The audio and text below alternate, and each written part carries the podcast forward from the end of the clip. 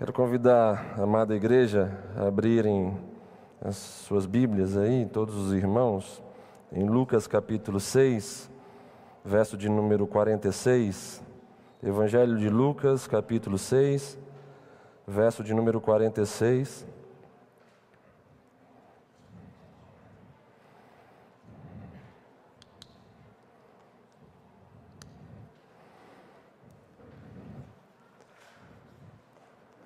Medida que você for achando aí o texto, se ponha de pé para todos lermos juntos de pé esse texto.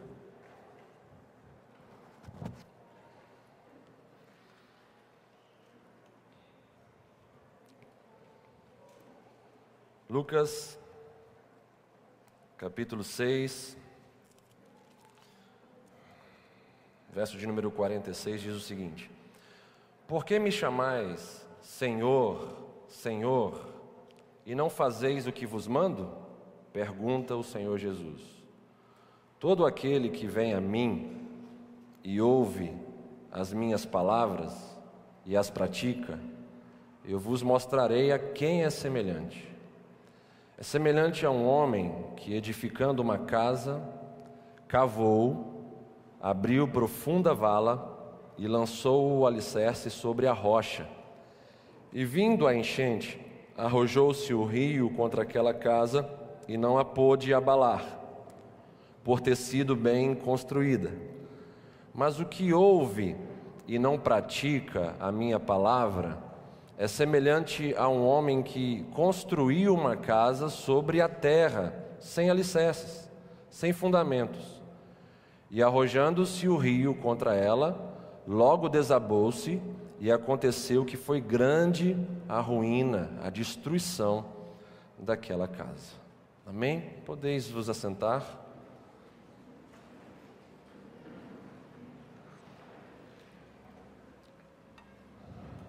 O tema da minha mensagem nessa noite é: valorize o fundamento. A nossa vida, ela pode ser definida em um grande processo de construção. Durante a nossa vida, nós construímos o nosso caráter, durante a nossa vida, nós construímos relacionamentos, durante a nossa vida, nós construímos a nossa família, negócios, projetos, planos, etc.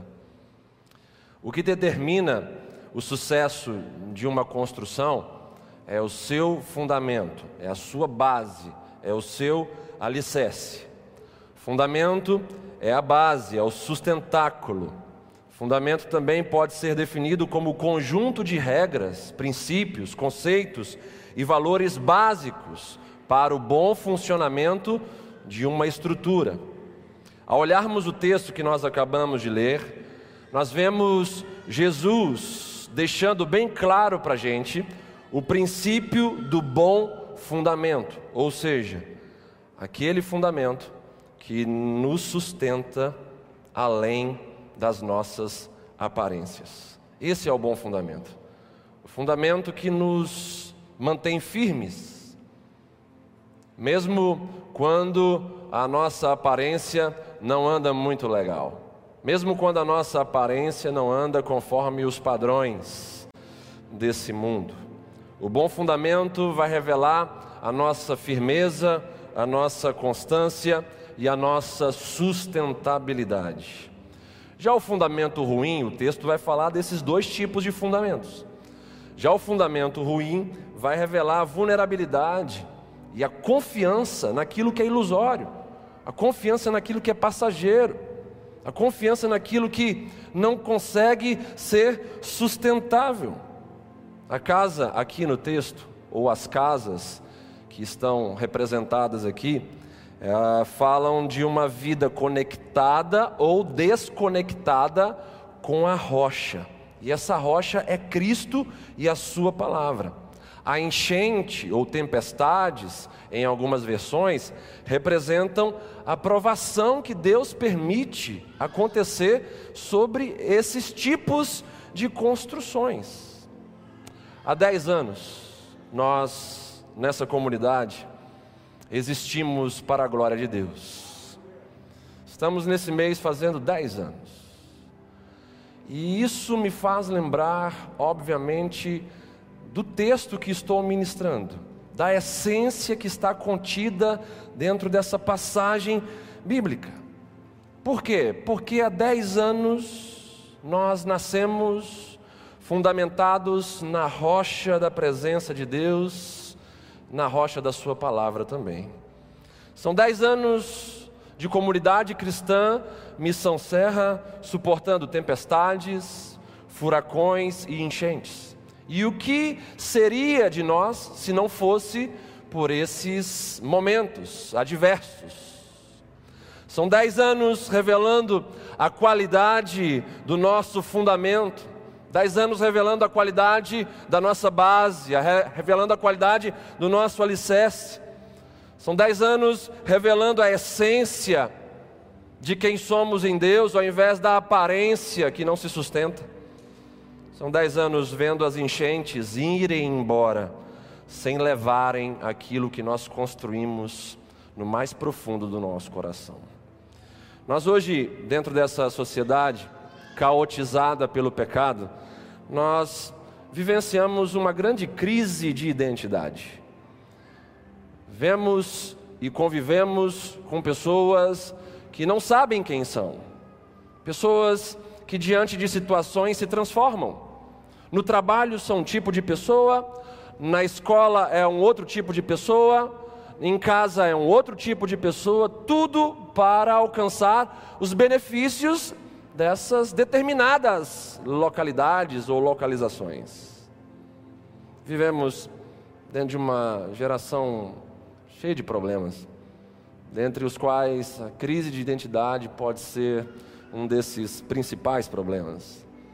Nós vemos dentro dessa geração o acabamento se tornando mais importante do que a base.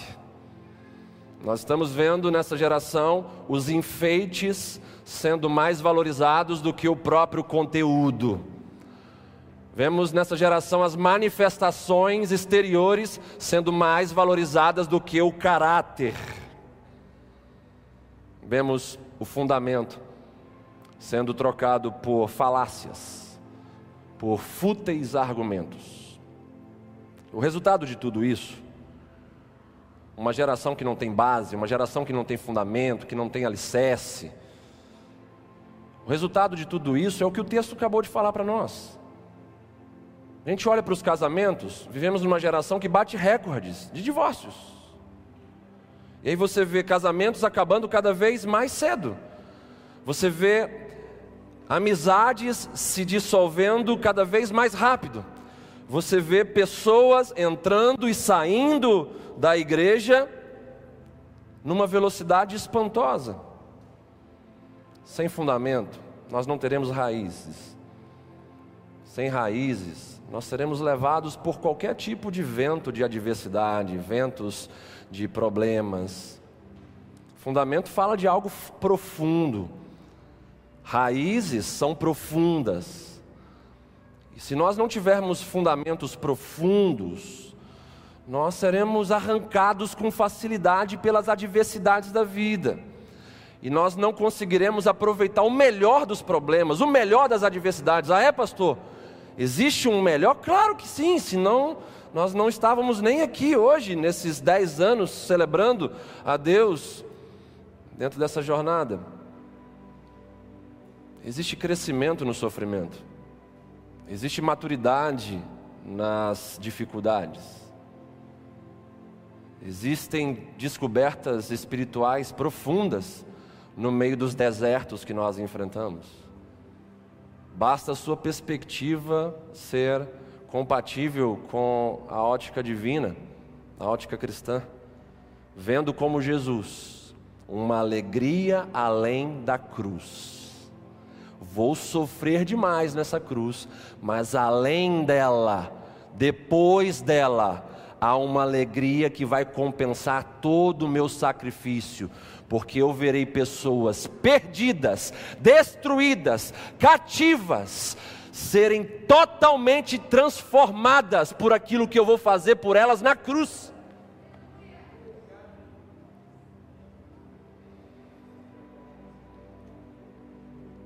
sem fundamento nos nossos diversos relacionamentos, o bom fundamento, obviamente, o fundamento onde nós estamos estabelecendo base e alicerce na presença de Jesus e na Sua Santa Palavra, sem esse fundamento, dentro dos nossos diversos relacionamentos, seremos apenas pessoas descartáveis a serviço de uma cultura do descartável. Vocês já repararam que nós vivemos dentro de uma cultura do descartável? Quem se lembra da época que se consertava sapatos aqui? Roupas.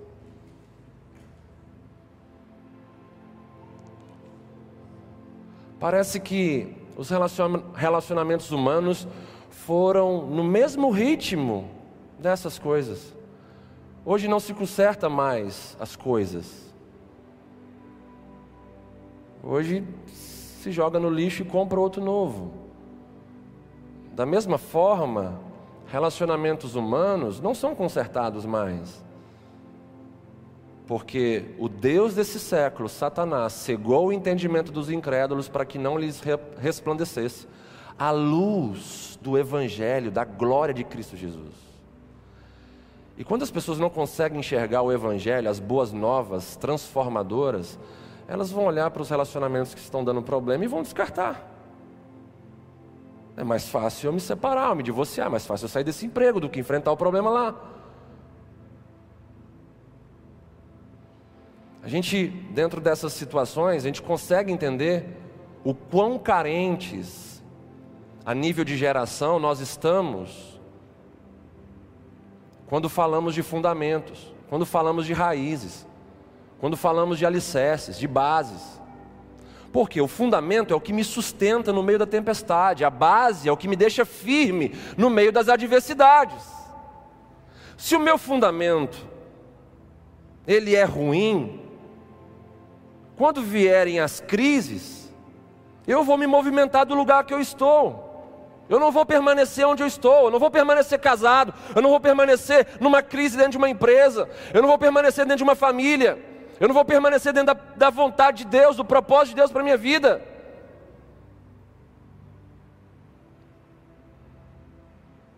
Dois tipos de fundamentos, dois tipos de construtores, dois tipos de solos. Um solo arenoso, superficial, e um solo profundo, escavado até o encontro da rocha um lugar seguro para se estabelecer base, um lugar seguro para se estabelecer alicerces, fundamentos. Vivemos numa geração inconstante, que é uma das manifestações da crise de identidade.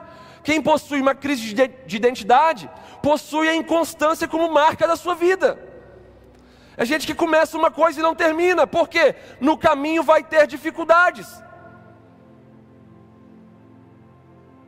E se o fundamento não for profundo, as dificuldades vão arrancar essas pessoas desses lugares. Eu iniciei minha faculdade na Federal do Espírito Santo com 44 companheiros. E nos formamos em 12. Trazendo para a igreja nós somos já mais de 40 milhões de desviados do Evangelho, da igreja, na nação brasileira. Quase o mesmo número de evangélicos praticantes. Tudo isso fala de uma inconstância. Tudo isso fala, obviamente, de uma crise nas bases, de uma crise nos fundamentos. Porque quem está bem fundamentado não é arrancado facilmente dos seus lugares. Um casamento bem fundamentado não é destruído por qualquer coisa. Só que os casamentos, ao invés de se fundamentarem na amizade, estão se fundamentando no sexo. As amizades, ao invés de se fundamentarem na composição do outro, estão fundamentadas na produção do outro em seu favor.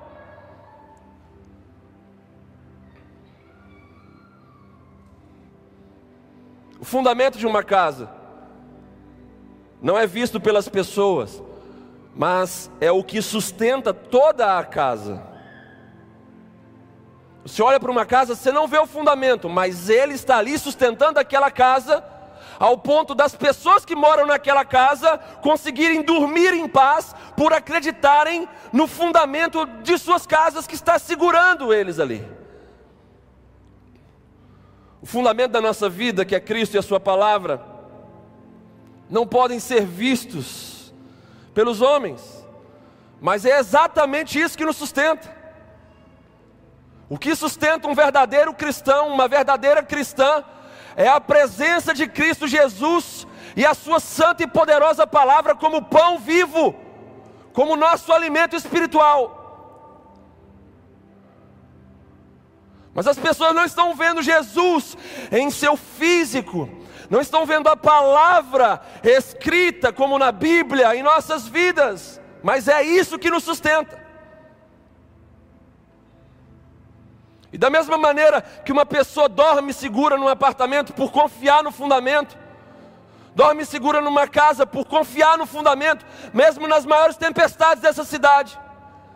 Nós que estamos fundamentados em Cristo Jesus, podemos dormir tranquilos quando está chovendo forte sobre nós, quando as lutas aumentam sobre nós, quando a temperatura das provações sobem sobre nós podemos dormir tranquilos, porque nós sabemos o que nos sustenta. Aleluia! Louvado seja o Senhor Jesus Cristo.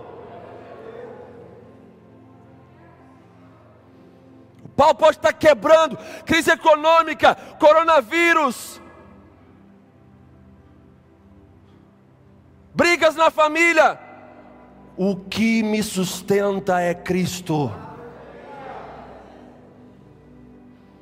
Quem é Cristo? É aquele que no meio das tempestades ele vem andando sobre as águas em nossa direção. Ele vem pisando naquilo que você está morrendo de medo. Ele está botando debaixo dos pés dele aquilo que você está temendo, quase se prostrando. Quem é esse? Que até o mar, as ondas, o vento, as nuvens o obedecem. Quem é esse? Somente Ele tem as palavras de vida eterna. Somente Ele possui palavras que são espírito e vida, sopro que gera vida no meu espírito.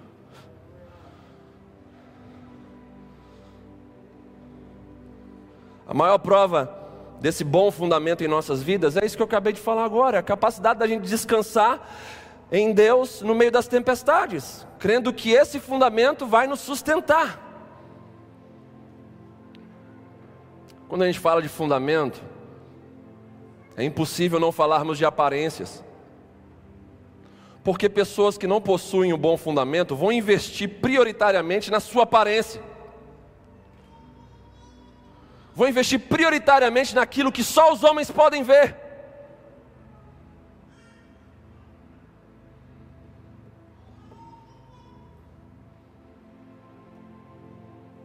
Não viva de aparências, viva de, da essência que você tem em Deus. Na verdade, Deus também vai estar observando isso, que os homens não podem ver, é obviamente a sua essência.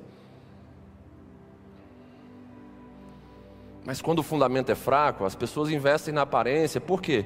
Aqui as pessoas vão me elogiar, as pessoas vão determinar quem eu sou, aonde eu posso ir, vão determinar por aquilo que estão vendo em mim. E o que o mundo valoriza é exatamente isso. O que estão vendo em você? Sensualidade? Então para o mundo está legal.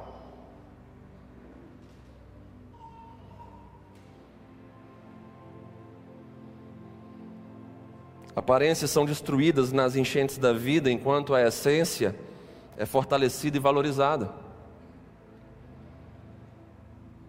Você vê, nós estamos passando por essa pandemia. A gente viu tantas pessoas revelando seus fundamentos aí, fundamentos espirituais, fundamentos conjugais, tantas coisas ruins que a gente pôde presenciar, mas a gente, por outro lado, também a gente viu tanta coisa boa de gente que fortaleceu a essência do seu casamento, valorizou a essência do seu casamento, valorizou sua essência espiritual, ficou mais forte, ficou mais perseverante, ficou mais constante. Não se preocupe com o que os outros veem. A reputação se levanta hoje em nosso meio como um dos grandes ídolos dessa geração. Não toque no meu nome, não toque na minha imagem, não poste nada que eu não goste nas minhas redes sociais, senão sou capaz de matar. Reputação é aquilo que você é diante dos homens, caráter é aquilo que você é diante de Deus. E nessa briga de reputação com caráter, muitos estão ficando cada vez mais longe do ideal de Deus para suas vidas. Não se preocupe com o que os outros veem, foque naquilo que você está se tornando em Deus. Não seja uma revista atraente e vazia, seja uma carta viva e transformadora. Que adianta ser uma revista cheia de sessões, conteúdos, mas tudo é vazio. Tudo no meio da tempestade se dissolve, tudo aquilo ali é farsa como os posts facebookianos, instagramianos, onde você fala bem assim, é a família mais linda do mundo, parece aqueles filmes de Hollywood, parece que o dente vai brilhar com a estrelinha assim, pim.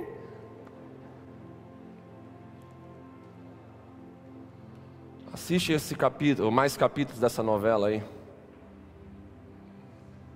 Vai tomar um café com eles. Não seja uma revista atraente e vazia, seja uma carta viva e transformadora. Meu Deus, como essa mensagem é urgente para esses dias de tanta futilidade, de tanta superficialidade, de tanta gente que está baseando a sua vida em suas redes sociais, na sua imagem, na voz que te deram, as plataformas que foram lhe oferecidas. Se tudo isso fosse tirado de você, quem seria você? Tem gente que perderia a vida tem gente que entraria em depressão. Tem gente que vive à procura de likes, de curtidas, de compartilhamento. Gente que não para de postar as coisas o tempo inteiro, no banheiro, no trabalho, na academia. Isso é o que? O culto à sua imagem. Isso é o que? O anúncio público da sua vida vazia, da sua necessidade extrema de receber dos homens a aprovação da sua identidade.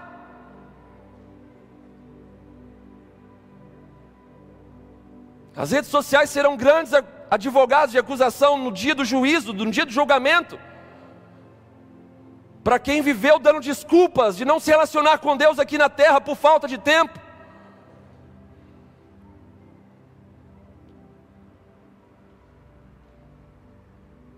Se a gente quiser viver uma vida fundamentada em Cristo Jesus e na Sua palavra, a gente precisa começar a nos enxergar no espelho da palavra dele, ao invés de nos enxergarmos no espelho das redes sociais não é o que a rede social diz para você que você tem que seguir e viver. É o que a palavra de Deus diz para você que você tem que seguir e viver. Nós estamos nos afundando enquanto geração. Enquanto humanidade, estamos nos tornando cada vez mais monstruosos. Conforme diz uma profecia bíblica que se cumpre agora no nosso meio de 2 Timóteo 3. Nos últimos dias, os homens seriam sem afeição, não teriam mais afeição de seres humanos. Um ser humano é um ser compassivo, é um ser que se completa na pessoa do outro. E o que nós estamos vendo é um ser humano cada vez mais egoísta, materialista, mais afastado de Deus, mais sem fundamentos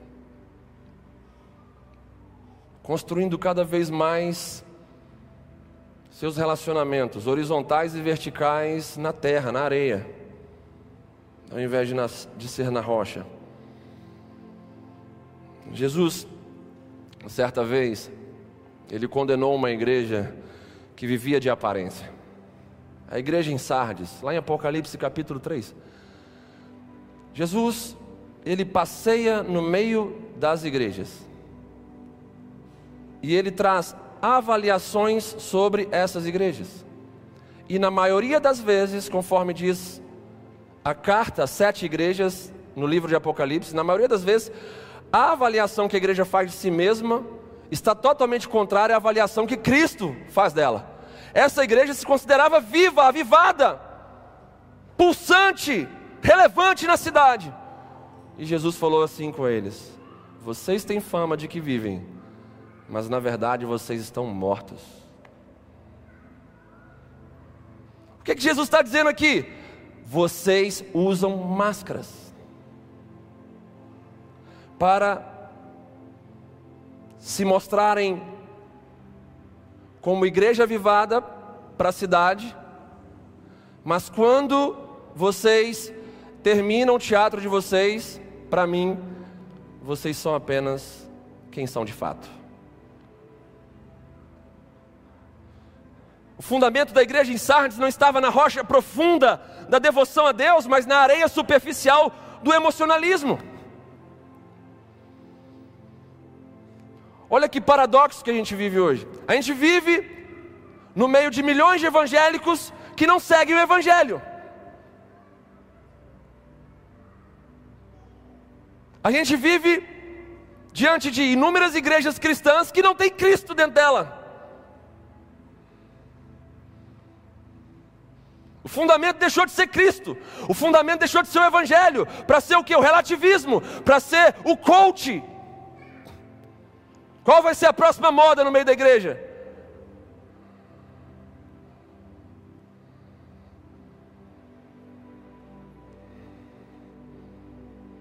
Sem um bom fundamento, nós estamos mortos em Cristo. O que a gente aprende aqui dessa passagem onde Jesus está confrontando e condenando a igreja em Sardes é isso. Sem o bom fundamento, se nós não estivermos conectados à rocha da presença de Cristo e da Sua Santa Palavra, nós estaremos mortos, toda a nossa construção estará vulnerável, condenada. Sem esse bom fundamento, nós estamos mortos em Cristo, por quê? Porque a gente está longe do eterno e do verdadeiro e do sustentável. Se eu não estou conectado com a rocha, eu não consigo sugar o que é verdadeiro, o que é sustentável, o que é eterno de lá. E como é que as minhas construções vão ser bênção? Se de onde eu estou tirando o sustento não tem verdade, não tem vida de Deus, não tem justiça de Deus.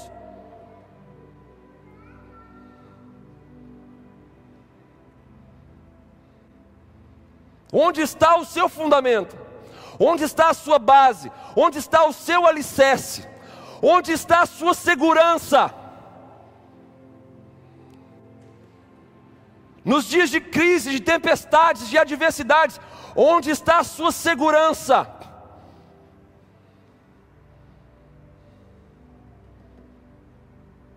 Na rocha ou na terra? Na rocha ou na areia? Em Cristo ou em você mesmo? Olha o que a Bíblia diz sobre isso. Maldito o homem que confia no homem, que faz da carne mortal o seu braço e aparta o seu coração do Senhor. Maldito o homem que confia em si mesmo e faz do seu braço aquilo que vai resolver os problemas, da sua própria força. E assim aparta o seu coração do Senhor. Valorize o fundamento da palavra e da presença de Deus. Sem querer ser chato com a pessoa que está do seu lado, mas sendo didático e me ajudando essa palavra a penetrar mais fundo no coração de quem está com você aí. Fale isso para essa pessoa. Valorize o fundamento da palavra e da presença de Deus.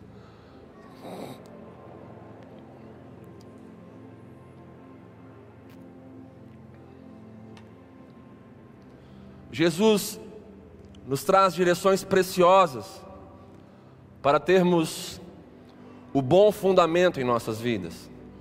O bom fundamento é aquele fundamento que nós vamos estabelecer na profundidade, ao encontro da rocha, que é a própria presença de Deus e Sua Santa Palavra. O fundamento ruim é o fundamento que é estabelecido na superfície do emocionalismo, da religiosidade, que não se conecta com o verdadeiro, o eterno, que não tra traz transformações sustentáveis às nossas vidas. Olhando para esse texto aí, mantenha sua Bíblia, mantenha sua Bíblia aberta em Lucas capítulo 6, o verso 46. Olha o que, que vai dizer esse versículo, gente.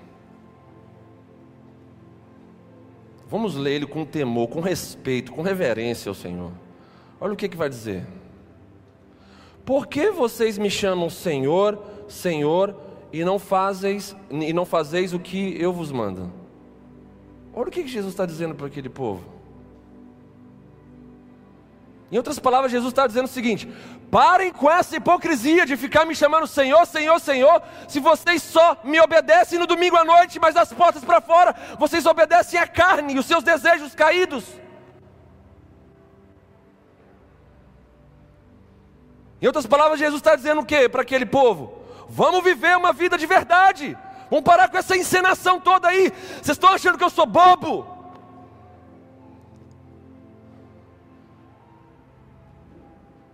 Vocês estão achando que eu sou manipulável? Que eu sou um Deus surdo? Um Deus cego?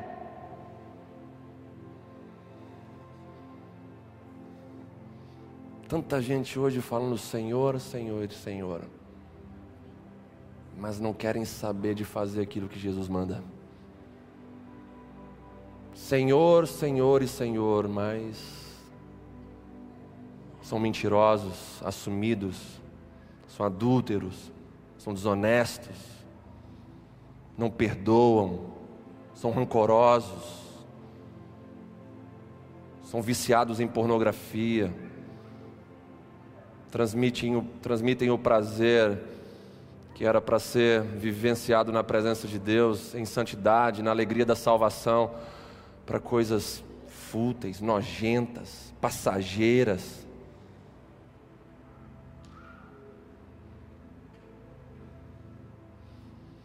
O que, que ele está nos ensinando aqui para a gente ter esse bom fundamento na nossa vida? O princípio é: sintonizem o discurso de vocês com a vida de vocês. O que, que tra traz mais revolta nessa geração para com os evangélicos? É olhar para líderes e pastores que pregam uma coisa e não vivem aquilo que pregam. Como nos recentes escândalos que tiveram aí, só vai multiplicar. Porque nos últimos dias as coisas não vão melhorar. As palavras de Jesus têm que se cumprir, tem um programa de profecias a se cumprir. E quando ele fala que o amor de quase todos se esfriará, ele está falando que a maioria das pessoas que um dia tiveram esse amor verdadeiro por Deus, vão se apostatar e virar as costas para Deus e se tornarem monstruosas.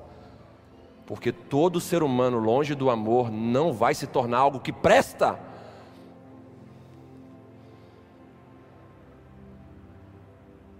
O mundo esbraveja, que negócio é esse? Fala, prega uma coisa, ensina uma coisa e vive outra. Prega o amor e está abusando sexualmente das irmãs na igreja.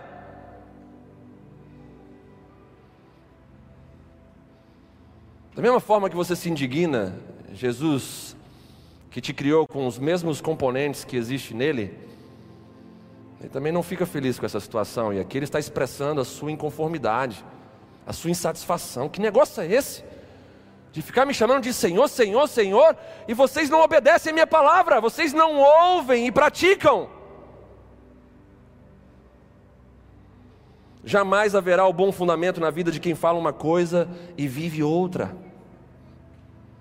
Famílias são destruídas, por que hoje?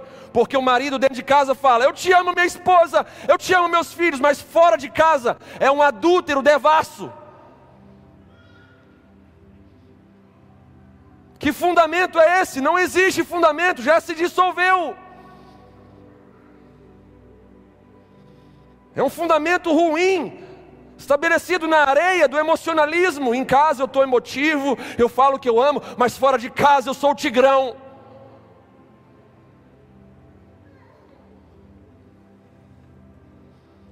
Nenhum fundamento de verdade pode resistir a esse tipo de farsa.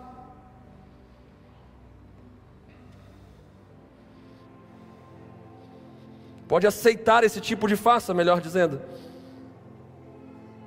Se o fundamento é verdadeiro no seu coração, você jamais vai aceitar isso, esse tipo de comportamento. Para chamarmos Jesus de Senhor. Entenda isso aqui, gente, vamos prestar atenção.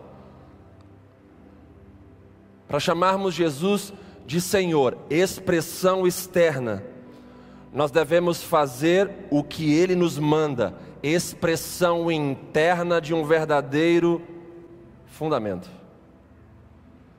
Então vamos entender aqui o que Jesus está nos dizendo, para que nós possamos ter um fundamento verdadeiro e bom nas nossas vidas.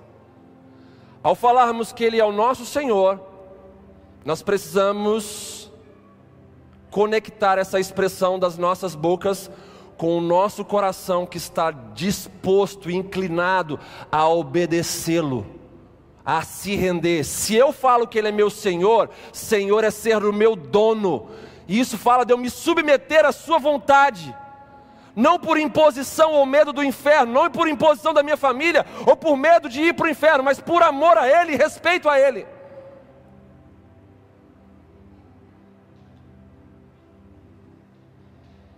Fundamentos de verdade são construídos de dentro para fora.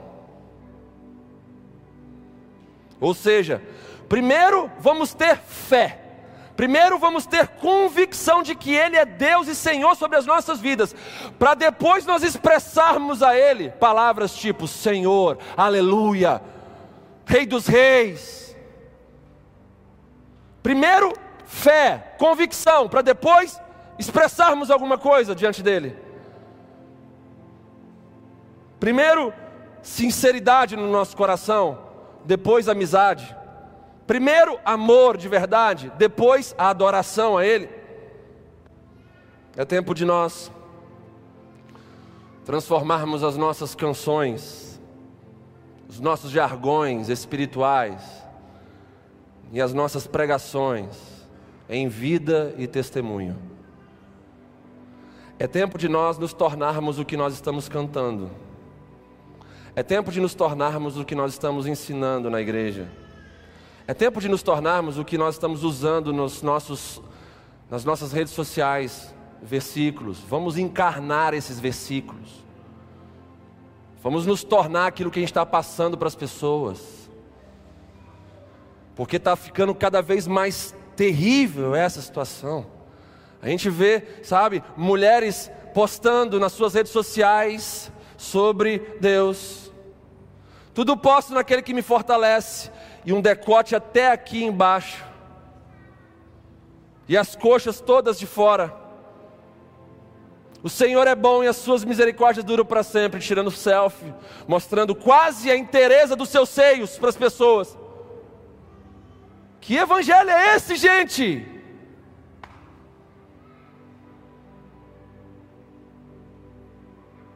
Por isso que o mundo às vezes chama a gente de idiota, de gente alienada. Aí quem está vivendo sério igual a gente aqui, muitas vezes é colocado nesse mesmo pacote. Dizendo bem assim, vocês são tudo burro mesmo, né? Vocês são tudo um bando de hipócrita mesmo, né? Para que fique claro aqui para todos, aqui no templo e em casa, nós nunca compactuamos com atitudes pecaminosas nessa igreja. Ah, eu vi fulano que é da missão serra fazendo isso, isso e aquilo. Nunca teve o nosso aval, nunca teve o nosso carimbo, nunca teve a nossa autenticação e nunca vai ter.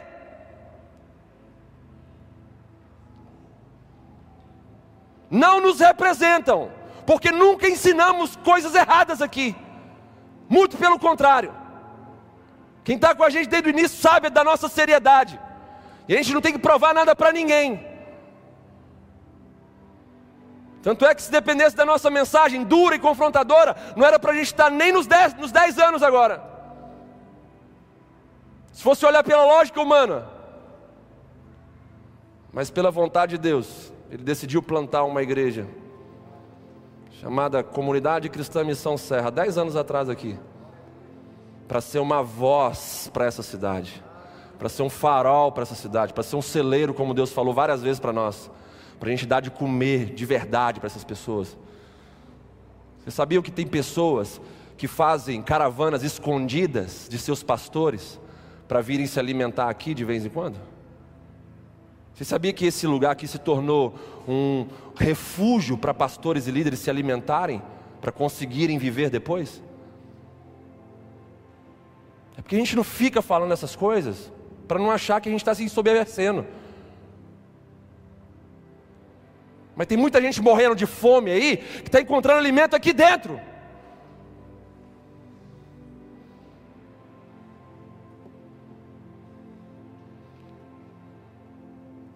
tempo de nós transformarmos as nossas expressões religiosas em vida, em testemunho, é o que eu vivo.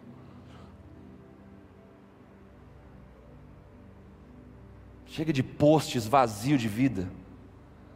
Poste um versículo, mas lute para viver aquele versículo. Use uma camisa com uma expressão bíblica, lute para viver aquilo que você está usando. Quando você cantar para Deus, lute para viver aquilo que você está cantando. Qual é o momento de maior mentira na igreja, Senhor? Na igreja, num culto? O momento do louvor. Onde a gente canta para Deus coisas que a gente não quer nem saber de viver. Tu és tudo para mim, é sério mesmo? Ele é tudo para você? Vamos cantar com entendimento. O apóstolo Paulo fala o quê? Quando você orar, ora com entendimento.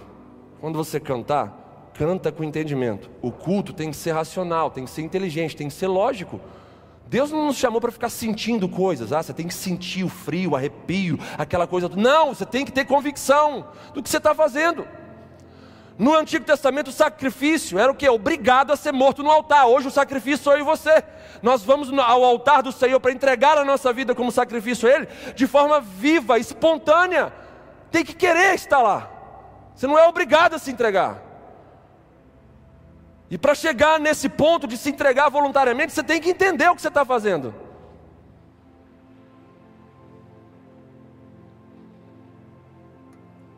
Que o ouvir da palavra de Deus gere o obedecer em nosso coração. Que o obedecer em nosso coração gere o praticar da palavra de Deus.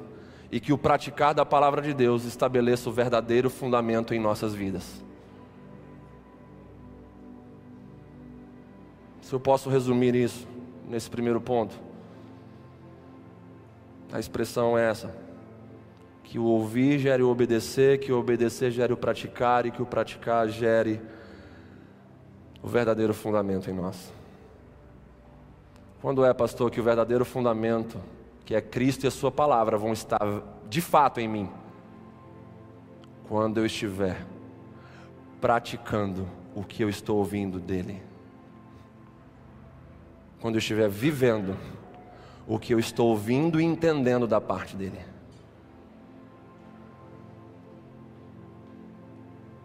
Faça isso, irmãos. Quantos amam a palavra de Deus nesse lugar aqui, gente?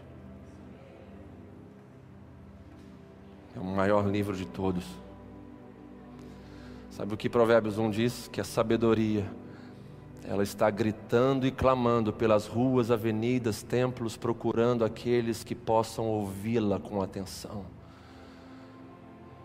Deus está querendo se comunicar com a humanidade está clamando através da Sua palavra para que os homens ouçam e pratiquem a Sua palavra. Essa palavra é mais valiosa do que rubis, diamantes e ouro, é a poderosa sabedoria de Deus Aqui estão promessas de milagres para você. Aqui estão promessas de vida eterna para você. Aqui estão as promessas de conforto e consolo para sua alma. Aqui está o suprimento das suas maiores necessidades. Essa é a palavra do nosso Deus. Sabe, eu louvo a Deus por dez anos a gente está honrando essa palavra. Enquanto tiver vida nesse lugar a gente vai continuar pregando essa palavra, procurando melhorar cada vez mais, para expô-la ainda mais na sua essência, na sua pureza. Que quanto menos o Igor falar nesse lugar, é melhor, e quanto mais Deus falar através de mim, é melhor para você.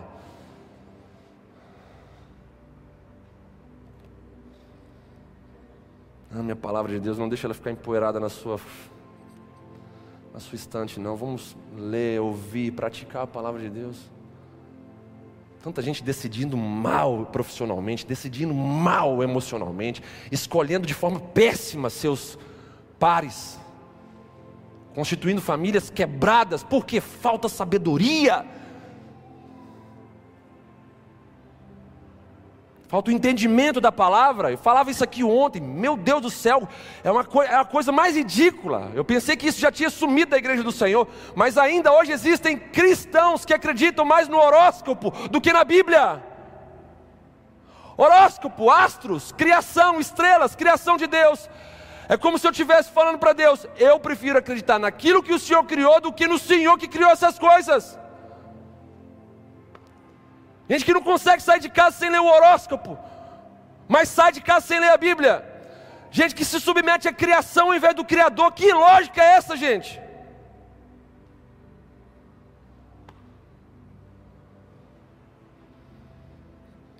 A mesma coisa eu acreditar no time C do Cruzeiro ao invés de acreditar no time A do Cruzeiro. Está uma porcaria também. Aí vamos falar bem assim: que negócio é, o time já está ruim, você acredita no, na, no time C e não no A? Quem está entendendo isso aqui, gente? Diga amém.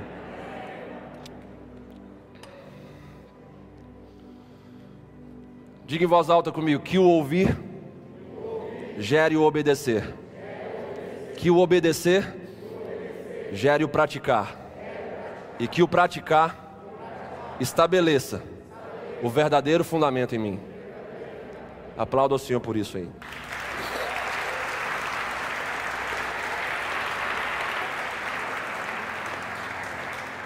A gente tem que entender tudo. Por que, que eu estou aplaudindo o Senhor? Porque Ele falou comigo. Ele falou uma coisa que pode mudar a minha vida. Quem botar em prática isso que você repetiu aí agora, sua vida muda por inteiro. Eu não tenho dúvidas disso. Não fale que Deus não falou com você. Não diga isso. Deus está falando de forma clara. Segundo ponto que Jesus traz para nós nesse texto, para que possamos estabelecer o bom fundamento em nós. Verso 48. Devemos ter disposição para cavar fundo. O texto vai dizer: É semelhante a um homem que, edificando uma casa, cavou, abriu profunda vala e lançou o alicerce sobre a rocha. Igreja, toda boa construção ela é avaliada pela profundidade do seu fundamento.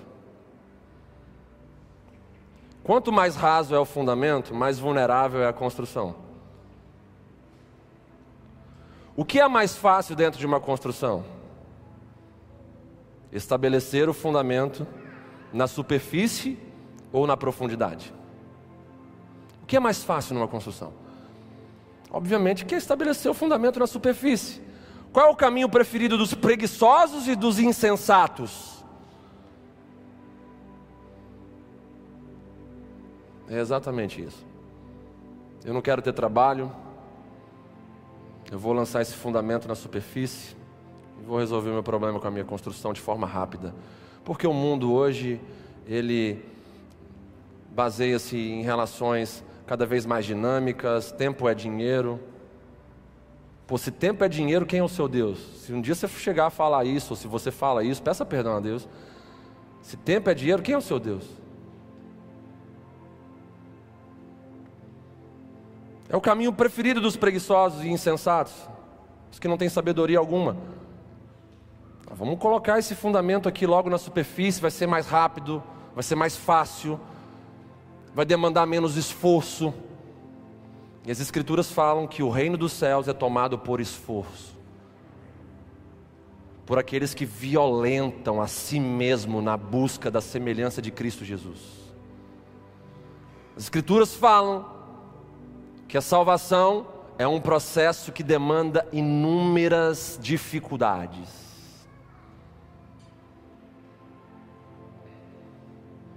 Essa pandemia ela revelou onde estavam os verdadeiros fundamentos espirituais e conjugais de muitas pessoas.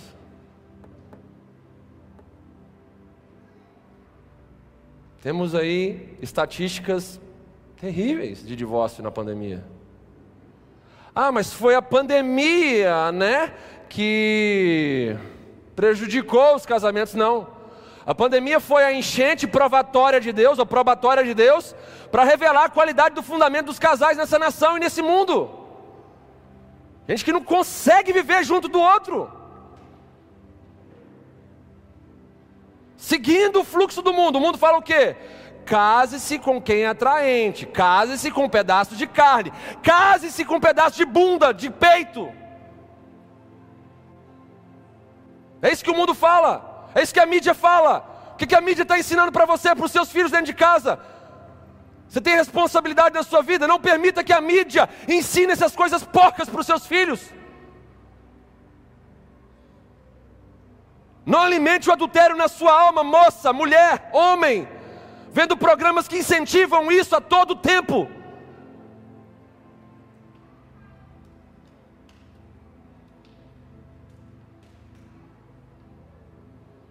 Você conhece algum casal que se separou na pandemia? Quem conhece algum casal que se separou na pandemia aqui? Quem conhece alguém que se desviou da igreja, se esfriou e usou a pandemia como seu maior, sua maior desculpa? Quem conhece isso aqui?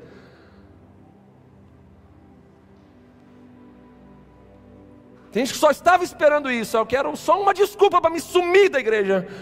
Como se tivesse vindo para a igreja para tomar uma costa de Jesus todos os domingos. Revelou o verdadeiro fundamento. Bastou a primeira impossibilidade para sair fora. Qualquer dificuldade já abala as estruturas. Para a gente chegar até a rocha, a gente precisa escavar fundo, amém, irmãos? Vamos lá, as movimentações no templo, as crianças, vamos lá, gente. A gente não vai pesar e oprimir ninguém sobre isso. A gente sabe que as crianças não têm a sala. Mas vamos focar aqui as crianças, por favor, os pais, é agora é a hora de vocês mostrarem a verdadeira autoridade de vocês. Então vamos lá, não permitam que as crianças atrapalhem os irmãos e o andamento do culto. Vamos, vamos todos focar aqui naquilo que Deus está falando com a gente. Amém, gente? Para nós chegarmos até essa rocha e lançarmos o nosso, nosso fundamento, nós devemos nos satisfazer apenas com Cristo e a Sua palavra. Não adianta nada você escavar fundo e você se satisfizer com outras coisas nesse processo. Ah, aqui teve uma revelação para mim aqui no monte, no vale, vou ficar com isso aqui. Não se satisfaça com nada que não seja a rocha da presença de Deus e a sua santa palavra.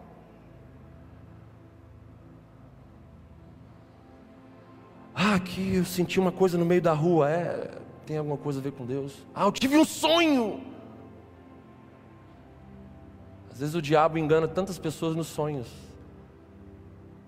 Ah, pastor, eu sonhei ah, que eu tinha que me separar da minha esposa e eu via uma outra mulher linda, sabe, com os olhos como chamas de fogo, e ela era apresentada para mim, e Deus falava comigo assim: aqui está a sua varoa, Labachébias.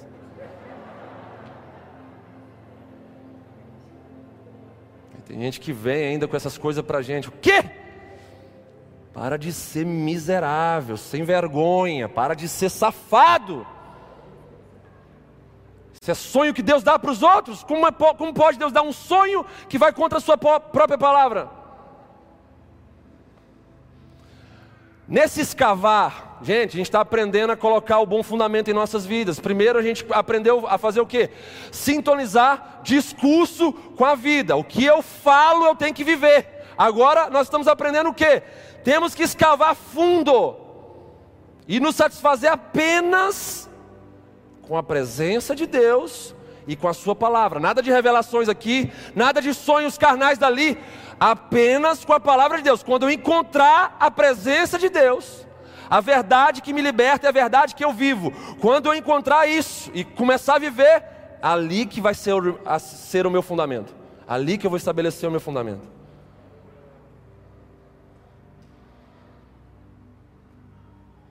Não dá para lançarmos nosso fundamento em emoções, achismos, relativismos. métodos e sistemas humanos. Se nós não escavarmos fundo, como é que a gente escava fundo? A gente escava fundo pelas ferramentas do arrependimento. Quando a gente entende que está tudo errado, eu construí tudo errado, eu preciso agora começar uma construção séria, então eu preciso começar a largar essas coisas. Então eu vou tirar essas coisas do meu caminho. Vou tirar o pecado, vou tirar o mundo, vou tirar o eu, vou tirar o relativismo até eu achar Cristo e a sua verdade que me liberta. Vou tirar esses entulhos todos aqui agora. Sarei aqui do emocionalismo. Eu não vou para a igreja para ficar sentindo coisa. Eu vou para a igreja para crer. O justo viverá apenas pela fé e não por sensações.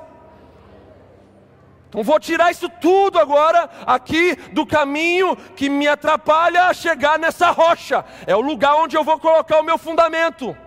É o lugar da minha segurança, da minha base, do meu alicerce.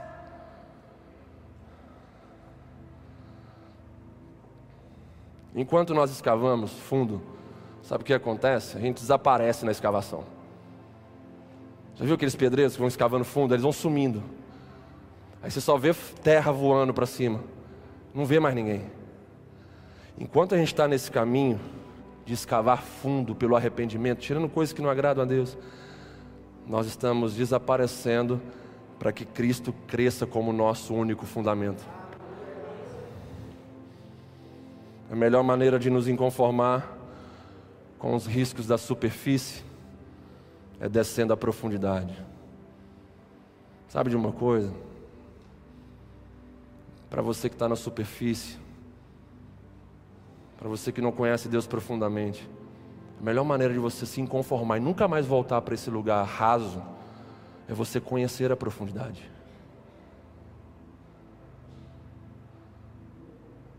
O mundo prega isso. Você nunca vê um usuário de crack voltando para o cigarro. Do crack é que ele, ele quer ir para algo muito mais violento. Porque ele conheceu um prazer mais profundo, mais agressivo, que trouxe mais ondas para a cabeça dele. Ele não volta, agora não, tudo bem, agora eu vou voltar para o meu cigarrinho. Não, ele quer algo mais forte, mais profundo.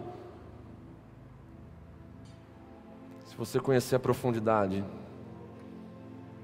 da presença de Deus, você nunca mais vai querer voltar a ser um religioso, domingueiro, que só pensa em Deus domingo à noite, que só lê a Bíblia domingo à noite, que só ora domingo à noite, que vive uma vida dupla. Na igreja, uma pessoa, fora dela, outra. Você nunca mais vai querer fazer isso aí. Um grande homem de Deus disse o seguinte: se cada cristão da nossa geração pudesse ter 30 segundos de observação do céu nesse exato momento, ver Deus, ver Cristo no trono, os anjos, ver tudo o que eles possuem, apenas 30 segundos te faria odiar esse mundo nojento pelo resto da sua vida. Te faria negar o pecado só pela visão que você teve. Eu não posso negar essa visão que eu tive. Não posso me divorciar dessa visão. Olha o meu destino, eu não posso viver contrário a ele. Eu preciso dos princípios, dos conceitos e dos valores do reino de Deus, da minha pátria celestial e não desse mundo caído.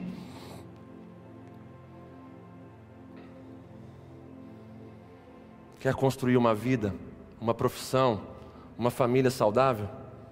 Escave fundo Tire todos os entulhos até encontrar a rocha da presença de Deus e da Sua santa e poderosa palavra, e ali estabeleça o seu fundamento, a sua base.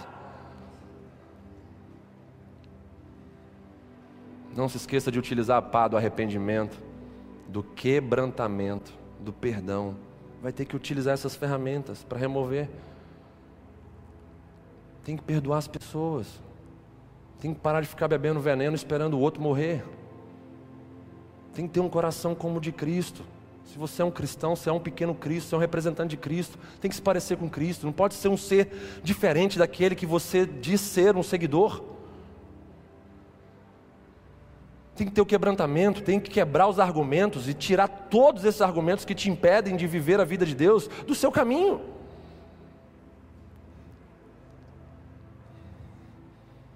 Por último, terceiro conselho que Jesus nos dá aqui, terceira direção para que nós possamos ter um bom fundamento em nossas vidas. Vimos que o primeiro é sintonizar a, o discurso com a vida, derrotar a hipocrisia. Segundo, termos disposição para cavarmos fundo, nos esforçarmos, tirarmos coisas do caminho que nos impedem de encontrar a rocha da presença de Deus e da Sua Santa Palavra. E por último, o conselho de Jesus é o seguinte: não vale a pena você arriscar. Jesus está dizendo claramente isso para nós no verso 49. Não vale a pena arriscar em outro fundamento. Não vale a pena arriscar em outra construção.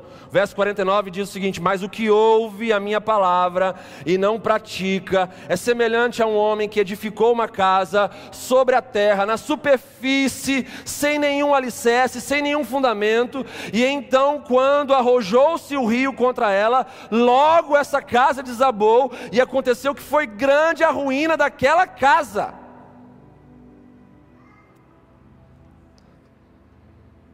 Jesus está deixando claro para nós aqui que não vale a pena a gente arriscar em outra construção, arriscar em outro fundamento, não vale a pena.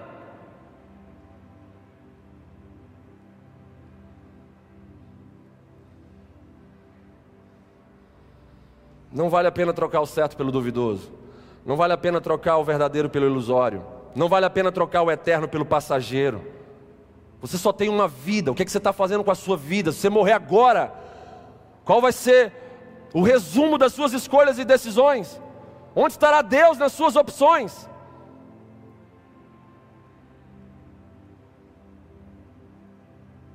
Não vale a pena construir seus relacionamentos com base na produção ao invés da composição.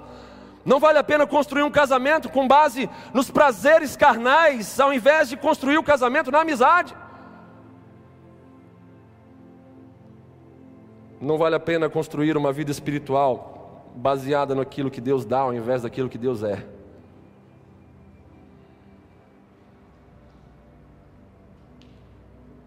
Quando a nossa mentalidade enquanto igreja de forma geral mudar e todos os domingos a gente se reunir no culto para dar para Deus o que Ele merece, a gente vai conseguir receber aquilo que a gente nunca recebeu ficando pedindo igual mendigos.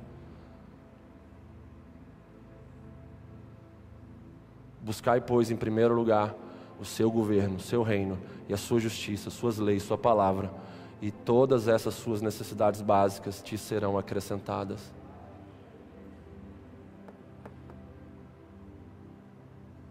Imagina um Deus que nos criou com a sua própria essência, com sentimentos, com capacidade de discernimento.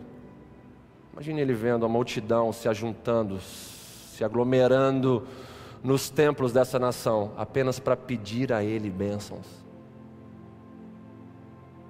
Me dá, Senhor, isso. Me dá um casamento. Me protege lá no meu trabalho. Me dá esse emprego. Me dá essa casa. Me dá esse carro. Como seria o seu relacionamento com uma pessoa que só chegasse, chegasse a você para pedir as coisas? Fulano me dá isso. Amanhã, Fulano me dá aquilo. Me dá aquilo outro. Você não suportaria nem uma semana com alguém desse tipo.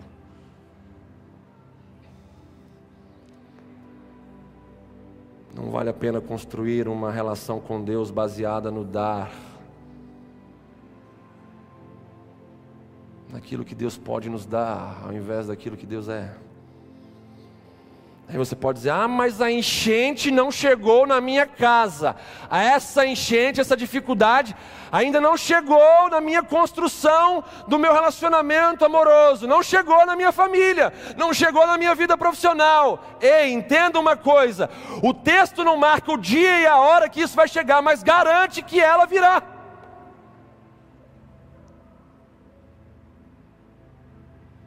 Não, tá tudo bem, então deixa.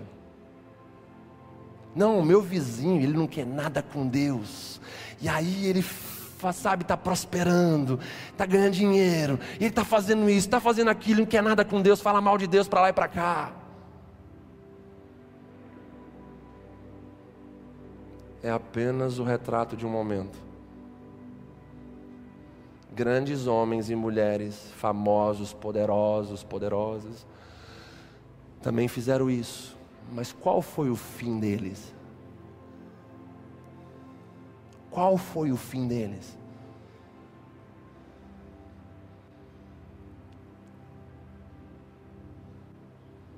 A provação virá, a enchente virá para provar se essa construção sua, ela está então fundamentada na rocha profunda da palavra e da presença de Deus.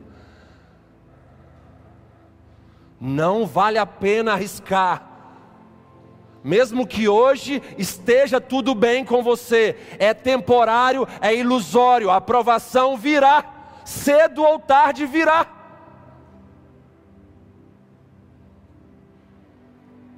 Em se tratando de justiça de Deus, depois que Ele está fazendo você entender essa palavra, a aprovação pode vir depois que, que você sair daqui, porque já não será mais provado por ignorância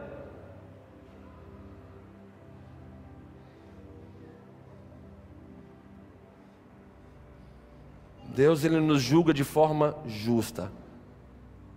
Se Ele te trouxe aqui nessa noite para te falar, filho, filha, faz isso, saia dessa construção, entre na minha vontade, se arrependa, tire os entulhos do, do meu caminho, do caminho que eu tenho para trabalhar na sua vida, tire tudo isso, filho, tire tudo isso, filha. Deus está falando isso com muitas pessoas aqui. Se você sair daqui em desobediência, quando vier a aprovação, você vai ser provado de acordo com aquilo que você conheceu. Você vai se lembrar, puxa vida, Deus me deu a oportunidade de consertar a minha vida, e eu não quis. É o que a gente sempre fala aqui: ninguém vai sair daqui do mesmo jeito hoje. Ou saímos melhores por obedecer, ou saímos piores por negligenciar a vontade de Deus.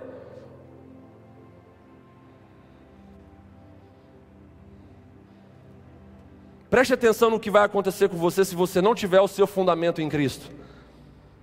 Tudo irá desabar rapidamente, sem resistência alguma. Mas o que houve e não pratica é semelhante a um homem que edificou uma casa sobre a terra sem alicerce. E arrojando-se o rio contra ela, logo desabou. Isso significa o quê?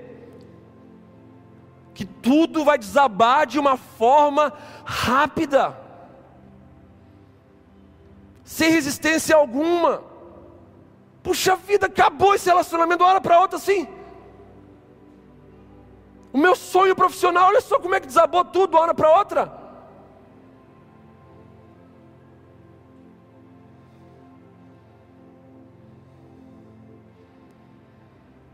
E o texto continua dizendo que grande será a ruína dessa construção sem o fundamento em Cristo. Ou seja, se grande é a ruína, grande é a, grande é a destruição ficará só os destroços. Não vai ter nada para aproveitar, não vai ter nenhum sinal de vitória da sua construção irresponsável, para você dizer bem assim: não, mas pelo menos esse pedacinho aqui da minha construção deu certo, olha lá, sobrou isso. Então não estou totalmente errado nessa situação, não. Não, grande será a sua destruição. Não vai sobrar nenhum pedaço de uma vitória dessa, dessa construção irresponsável. Ah, pastor, mas estou entendendo e eu estou me posicionando diante dessa palavra. Eu já tenho algumas construções sem Cristo como base, sem Cristo como alicerce.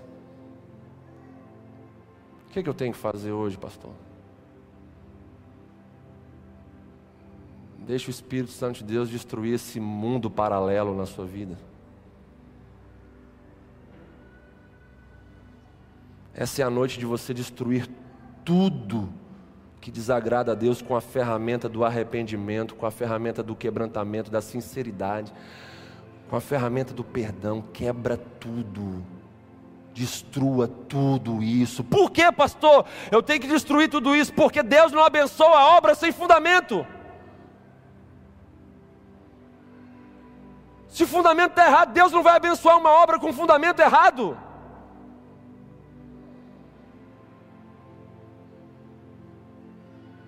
Deus não abençoou Jacó com uma vida estragada, Deus transformou a vida de Jacó e mudou o nome dele.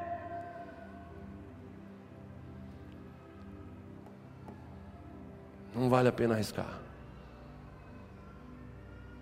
É tempo de destruir tudo aquilo que você construiu sem o fundamento de Cristo. Se a sua vida profissional é construída sem Cristo como base, como alicerce, como aquele que nutre você, quebra tudo. A partir de hoje eu não faço mais isso. Eu não me comporto dessa maneira, não negocio dessa maneira. Minha palavra é só a verdade. Eu estou andando longe da mentira, estou andando longe da desonestidade. Eu começo a construir algo diferente hoje nesse lugar.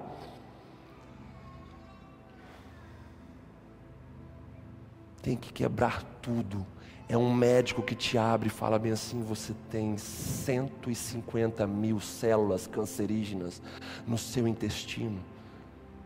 Eu vou fazer uma cirurgia em você amanhã e vou tirar 75 mil células. Você vai falar bem assim: por quê?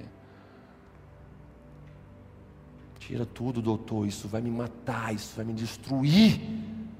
Isso vai se multiplicar rapidamente. Tem que tirar tudo. Não, vou tirar só metade vai resolver o seu problema. Tire tudo que está atrapalhando Deus de ser o seu Senhor, o seu dono, o seu governador máximo. Tire tudo isso. Escave bem fundo até encontrar essa presença poderosa e essa verdade libertadora.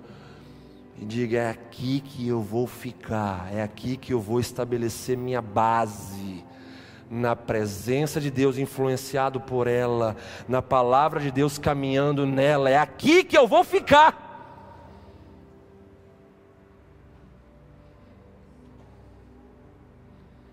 Para mais dez anos de comunidade cristã Missão Serra, nós devemos sempre avaliar nossa conexão com a rocha, que é Cristo e a Sua palavra. Ele é a nossa pedra angular, que nos sustentou até aqui. E a nossa decisão é fazer dessa mensagem hoje também a nossa reflexão enquanto comunidade e também posicionar a nossa decisão perante os céus e dizer que nós queremos continuar por mais dez anos, se o Senhor permitir, fundamentados na Sua palavra e na Sua presença. Se você quer ter uma vida até o fim, sadia, relevante, é preciso tomar a mesma decisão. Eu quero viver para sempre fundamentado em Cristo. Em Sua vontade, em Sua palavra. Mas, irmãos, vamos ser sinceros: o que, que o mundo tem para nós? A gente para diante de jovens e fala assim: o que, que o mundo tem para nós? Se tiver alguma coisa lá que vai suprir todas as nossas necessidades e vai nos dar aquilo que Jesus não consegue nos dar, eu fecho agora essas portas, largo meu ministério, rasgo a Bíblia, vamos todo mundo para lá.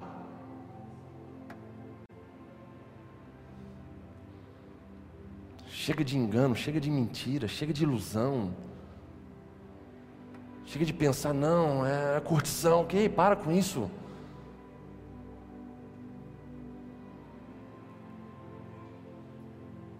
Eu vejo homens escravizados na pornografia aqui. Meu coração se compadece de você. Para de trair a sua esposa nas madrugadas na internet.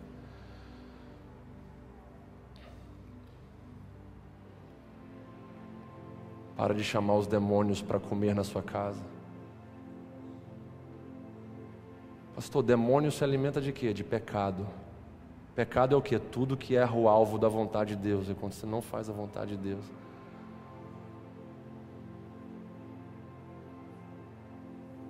Eu vejo crianças sendo atingidas por esse tipo de pecado dos pais. Crianças tendo pesadelos, visitas de demônios, vultos em seus quartos, porque o demônio está tendo livre acesso. Só entra por legalidade. Onde tem legalidade, onde tem pecado, ele entra e transita. E trabalha na sua missão terrível: matar, roubar e destruir. Que tipo de pecado o senhor se refere, pastor? O pecado deliberado que você comete sem arrependimento. Que você faz porque você quer, porque você marca encontro com Ele. Ah, se vocês pudessem ver por 30 segundos o que é o reino espiritual.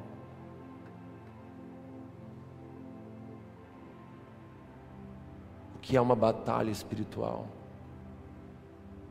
que é ver demônios desesperados para destruir os salvos em Cristo Jesus, a igreja de Jesus.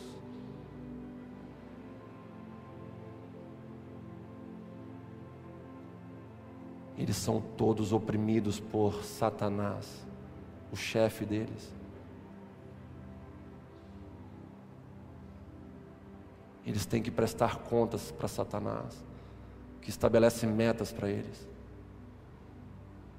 destrua fulano, destrua ciclana, destrua essa família. Eu e meu amigo Maurício, a gente gosta de estudar essas coisas. Sabemos que é mais real do que vocês imaginam. Muitos desses demônios gostariam de se arrepender, mas eles não têm mais chance de se arrepender. Eles sabem que o fim deles está próximo. Eles não podem se arrepender, mas você pode se arrepender e mudar a sua vida, o seu destino, e não ir para o lugar que eles vão ficar com você a eternidade inteira. E não pense que eternidade é uma existência inconsciente.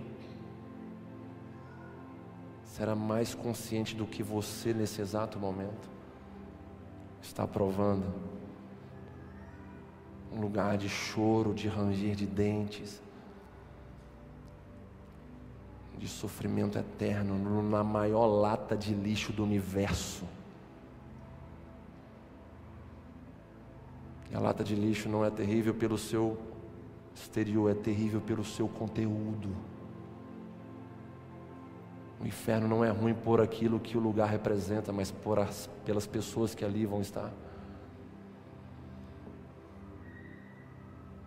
Em cima disso, o seu destino depende do seu fundamento.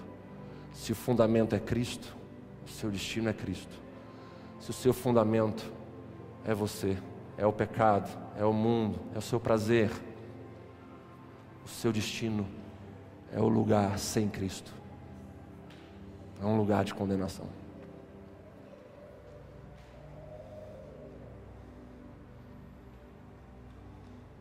Para uma vida saudável, você precisa rever suas bases, onde você se apoia. Eu te pergunto nessa hora: onde você se apoia quando a tempestade vem?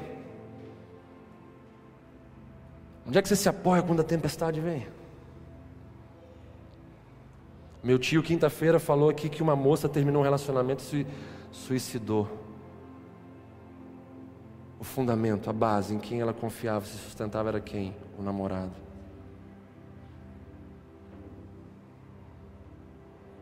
Pessoas, quando perdem entes queridos, revelam suas bases, seus fundamentos. Eu não sei mais viver sem essa pessoa. Se afunda nas drogas.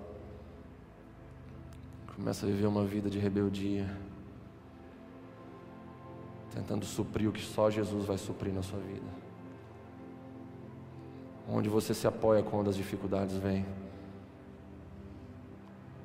Você já se cansou de ver as suas construções serem destruídas rapidamente? Oh, eu não aguento mais. Eu ralo, eu suo para construir isso, aquilo, plano, projeto, relacionamentos. E aí do nada vem, acaba tudo. Estou cansado de ver essas coisas. Você já se cansou de perder noites de sono por pensar na fragilidade do seu fundamento da seguinte maneira: puxa vida, se esse negócio acontecer lá no serviço mesmo, eu não sei o que eu vou fazer. Se eu perder a minha mãe meu pai, eu não sei o que eu vou fazer da minha vida. Você começa a pensar na fragilidade da sua base, na fragilidade do seu fundamento, e isso te tira noites de sono. Como resolver isso? Ouça a palavra de Deus, obedeça a palavra de Deus, pratique o que você ouviu, cave fundo dentro de você, tire esses medos, tire esses traumas, tire essas inseguranças, cave fundo até encontrar a verdade que te liberta, te transforma e te sustenta. Você sendo cristão ou não, Cristo está dentro de você nessa hora, sabe por quê? Porque a palavra dele foi soprada sobre o seu coração, é espírito e vida. E se você permitir, esse sopro vai transformar o seu espírito morto em um espírito vivo.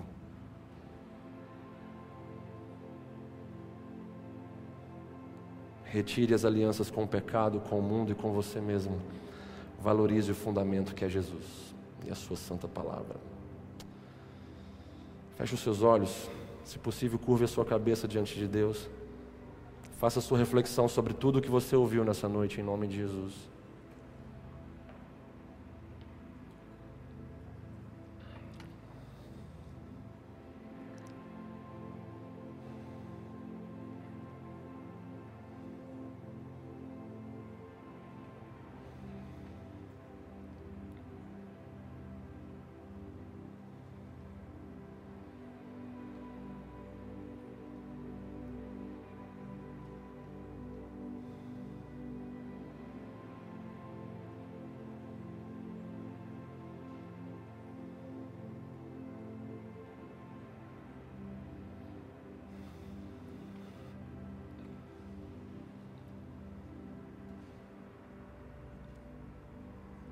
Você que deseja destruir tudo, cavar fundo e sair daqui com um novo fundamento. Eu preciso te ajudar. Eu preciso orar com você. É a missão que Deus me deu nessa noite. Você que quer fazer isso, quer pegar a ferramenta do arrependimento e tirar tudo que está entre você e a vontade de Deus e chegar até a rocha dessa presença magnífica, dessa vontade soberana e estabelecer sua base, sua segurança. Chega de caminhar inseguro, chega de caminhar vazio, chega de caminhar com um monte de interrogações na sua cabeça.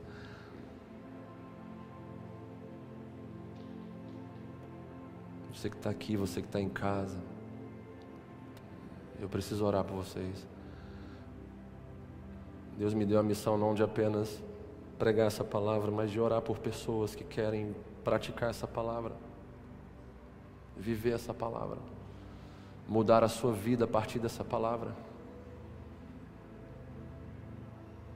Sabe que palavra é essa? É a mesma que criou céus, terra e mar. Se ela encontrar morada dentro de você, ela transforma lugares mortos em mananciais para a glória de Deus.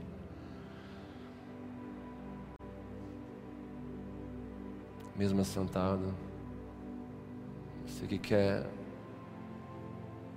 destruir as construções sem Deus e começar uma construção com Deus. Aí no seu lugar, levante a sua mão onde você estiver. Você que deseja fazer isso. Levante a sua mão, não precisa ter vergonha. Amém. Tem mais gente, vamos lá, vamos, vamos responder a presença de Deus ali atrás também, estou vendo. Amém. Deus abençoe. Vamos, vamos destruir todas as construções sem Deus como fundamento. Vamos começar a construir em Deus, nesse fundamento que é Cristo e Sua palavra. Vamos, responda. Não tenha medo, não tenha vergonha, não seja tímido. mesmo sentado, você que deseja fazer isso, levante a sua mão bem alta, em nome de Jesus. Isso serve para você que quer voltar para a presença de Deus, isso serve para você que quer se entregar pela primeira vez a Cristo. Eu não preguei em religião em momento algum aqui. Nossa religião é um relacionamento pessoal com Cristo Jesus. O caminho, a verdade, a vida. E só vamos a Deus Pai se for por Ele. Você que deseja fazer isso, levante a sua mão em nome de Jesus. Que caia todo medo. Amém, moça. Amém. Que caia toda vergonha, que caia toda timidez agora. Essas, esses sentimentos mesquinhos não podem ser maior do que a sua maior necessidade. Não podem derrotar a sua maior necessidade, que é se render a Deus, que é se reconectar ao seu Criador. Não seja covarde, a sua alma grita dentro de você. E ficar segurando esse grito da sua alma hoje à noite vai ser difícil, hein? Vai ser difícil. Amém, moça?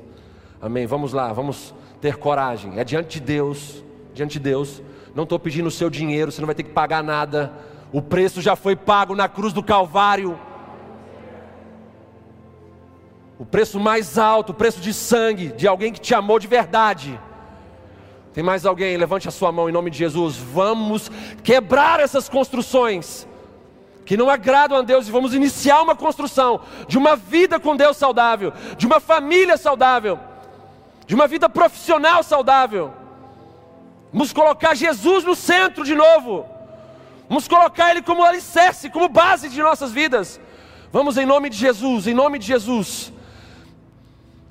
Se você deseja fazer isso, levante a sua mão. Em nome de Jesus, em nome de Jesus, nós vamos orar para encerrar daqui a pouquinho. Eu não vou insistir muito, porque minha responsabilidade é te convidar, a sua é de responder eu lavo as minhas mãos e falo: Senhor, eu fiz a Sua vontade. E eu não posso convencer ninguém com as minhas palavras, mas eu sei que através delas o Espírito Santo de Deus está agindo nesse lugar. Pela última vez eu pergunto: tem mais alguém que deseja quebrar essas construções sem Deus e começar a construir em Deus a partir de agora? Tem mais alguém assim? Levante bem alto a sua mão em nome de Jesus. Em nome de Jesus. Amém, jovem. Amém. Glória a Deus, glória a Deus. Vamos nos colocar de pé. Eu convido essas pessoas que levantaram as mãos, vem cá, agora eu tenho que orar por você. Eu vou botar a minha máscara aqui e eu quero colocar a minha mão sobre você. Em nome de Jesus, sai do seu lugar, vem aqui em nome de Jesus. Em nome de Jesus, aplauda o Senhor, igreja.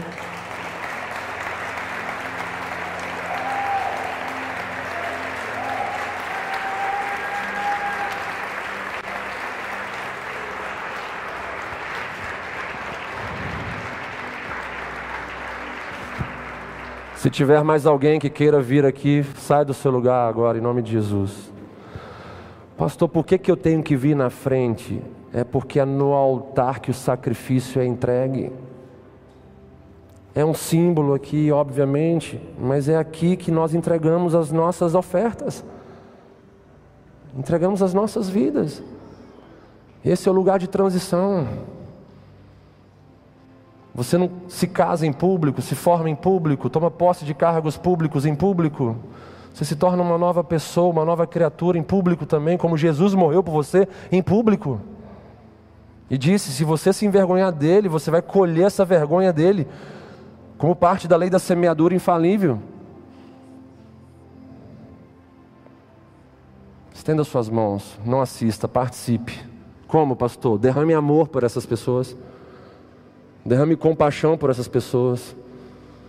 Deseje o que você tem hoje para elas. Deseje Cristo, deseje a justiça de Jesus. Deseje uma vida saudável com Deus. Deseje o reino de Deus sobre elas. É um primeiro passo. Conversão é um processo. Mas hoje pode ser um primeiro passo de uma conversão linda. Comece a orar, comece a orar, comece a participar. Isso em nome de Jesus. Isso é ser humano.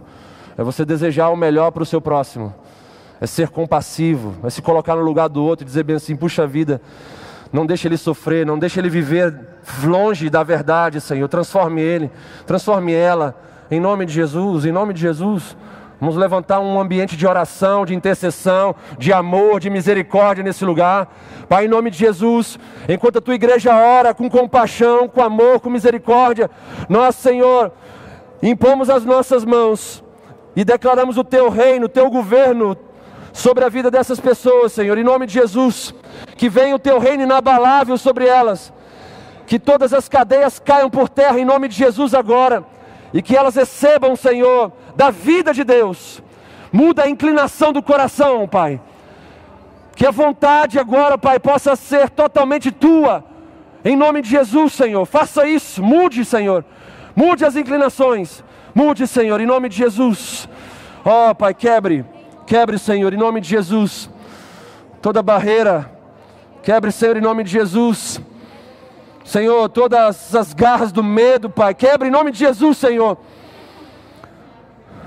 Todas as alianças, Senhor, que foram feitas de forma consciente ou inconsciente com aquilo que não te agrada. Quebra em nome de Jesus, Senhor. Estabelece o seu reino, Pai.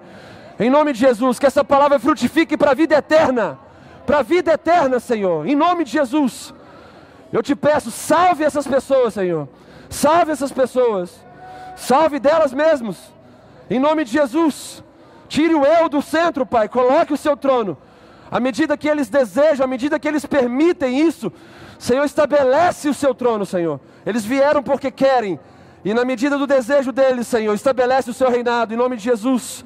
Vem sobre essa moça, Pai. Estabelece, Pai, o seu reino na vida dela, em nome de Jesus. Oh, Pai.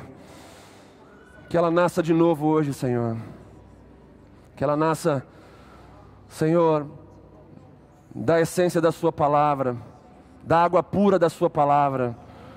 Ó oh, Senhor, em nome de Jesus, vem com teu fogo consumidor e consuma tudo aquilo, Senhor, que é velho, tudo aquilo que é antigo, tudo aquilo, Senhor, que não é agradável a Ti. Consuma tudo, Senhor. Estabelece uma nova estrutura dentro dela um novo coração, um novo coração, obediente, temente a Ti, Senhor. Estabelece isso, Senhor, na vida desses queridos aqui também. Em nome de Jesus, um novo coração, um novo coração temente a Cristo Jesus, obediente à Sua palavra, Senhor. Estabelece, Deus, o seu reinado, o seu governo em todas as áreas da vida deles, Senhor. Em nome de Jesus, em nome de Jesus, perdoa os pecados, Senhor. Lave e purifique com o sangue de Jesus. Que eles sintam agora, Pai, aquilo que eles nunca sentiram na vida deles algo que vem do Senhor, algo sobrenatural, que venha sobre eles, que venha sobre eles, que venha o teu Espírito Santo sobre eles. Em nome de Jesus, em nome de Jesus, em nome de Jesus, Senhor, eu te peço, vem mudar, Senhor, vem mudar essa família querida, vem mudar esses corações. Vem, Senhor, quebrar todas as construções ultrapassadas todas as construções equivocadas. Quebre tudo isso, Senhor, em nome de Jesus. Senhor,